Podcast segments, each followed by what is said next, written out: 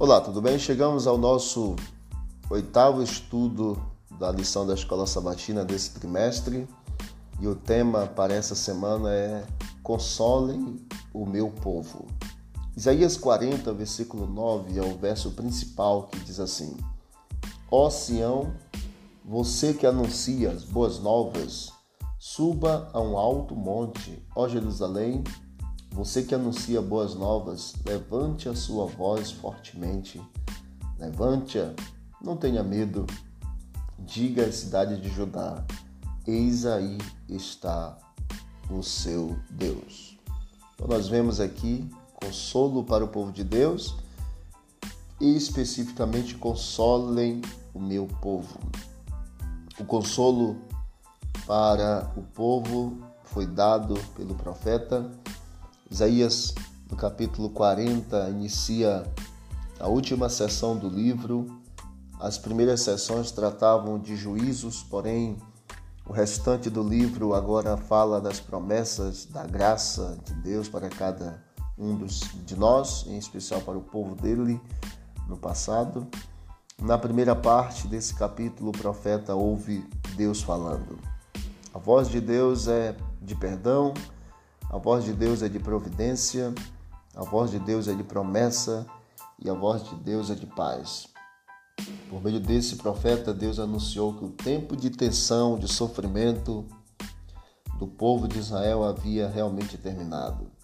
Consolem, consolem o meu povo, diz o profeta. Na parte de domingo, consolo para o futuro, versículo 1 e versículo 2. Falai ao coração de Jerusalém, bradai-lhe que já é fim do tempo da sua milícia. Aqui nós vemos que, muito possivelmente, o profeta estaria falando do exílio babilônico.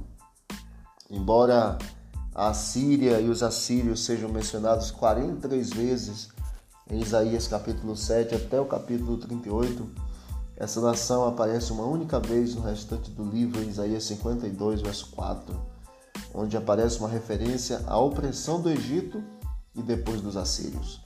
Na última parte do livro, ela é mencionada a libertação aqui então do povo do exílio babilônico.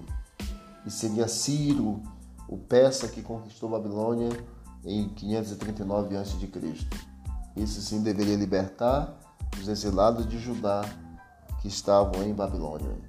Então nós encontramos aqui quando grande parte dos intérpretes eles associam os eventos descritos no capítulo 40 de Isaías ao cativeiro babilônico.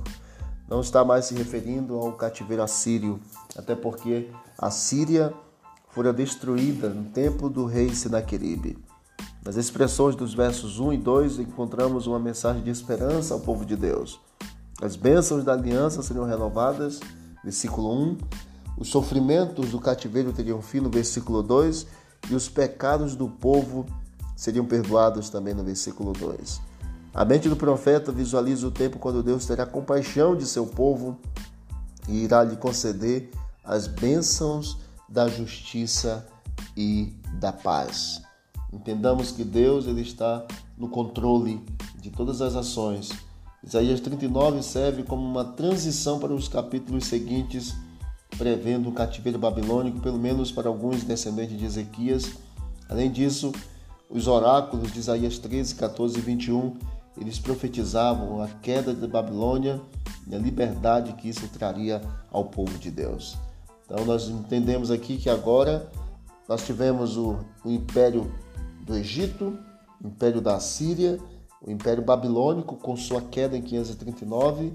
Depois nós temos então o Medo-Persa, grego, Roma pagã e Roma imperial. Então nós temos aqui essa sequência de impérios que de certa forma subjugou, tentou acabar com o povo de Deus e Deus sempre cuidando do seu povo.